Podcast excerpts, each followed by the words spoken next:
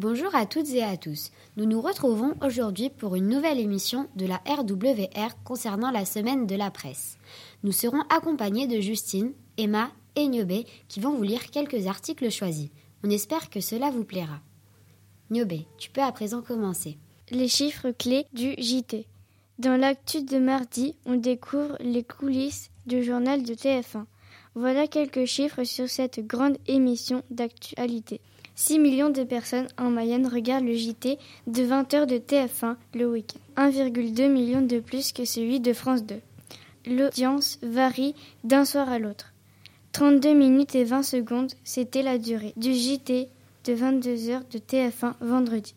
150 personnes travaillent pour préparer les journaux de 13h et de 20h du week-end sur TF1.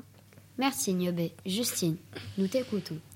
Mon quotidien de mercredi raconte une baleine à bec de cuvier tuée par du plastique trouvée échouée sur une plage de Mabini aux Philippines la semaine dernière. Des personnes ont tenté de remettre la baleine à l'eau, mais elle est revenue s'échouer peu de temps après, avant de mourir. Des spécialistes ont alors pratiqué une autopsie. Dans son estomac, ils ont découvert 40 kilos de déchets en plastique, 16 sacs de riz, de nombreux sacs de course. La baleine n'était plus capable de s'alimenter, elle est donc morte de faim. Cela veut dire qu'il faut qu'on fasse tous attention à nos déchets pour l'environnement de notre planète. Merci beaucoup Justine. Emma, c'est à toi. Je vais vous lire l'actu du vendredi. Il y a un grand article sur les fake news. Comment on vérifie une info à l'actu? La relecture. Le rédacteur en chef relit l'article afin de vérifier qu'il est bien construit et de pointer d'éventuels manques, erreurs, incohérences.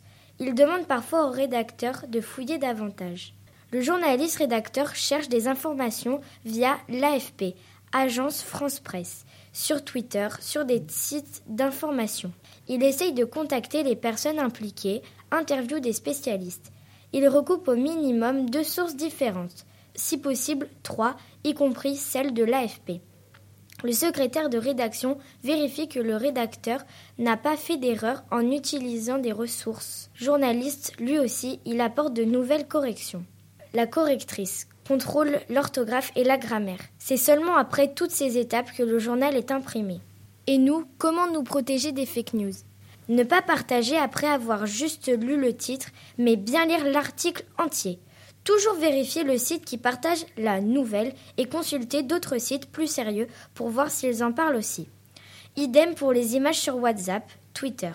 Une astuce simple. Google Images permet de voir si la photo a été déjà utilisée et dans quel contexte.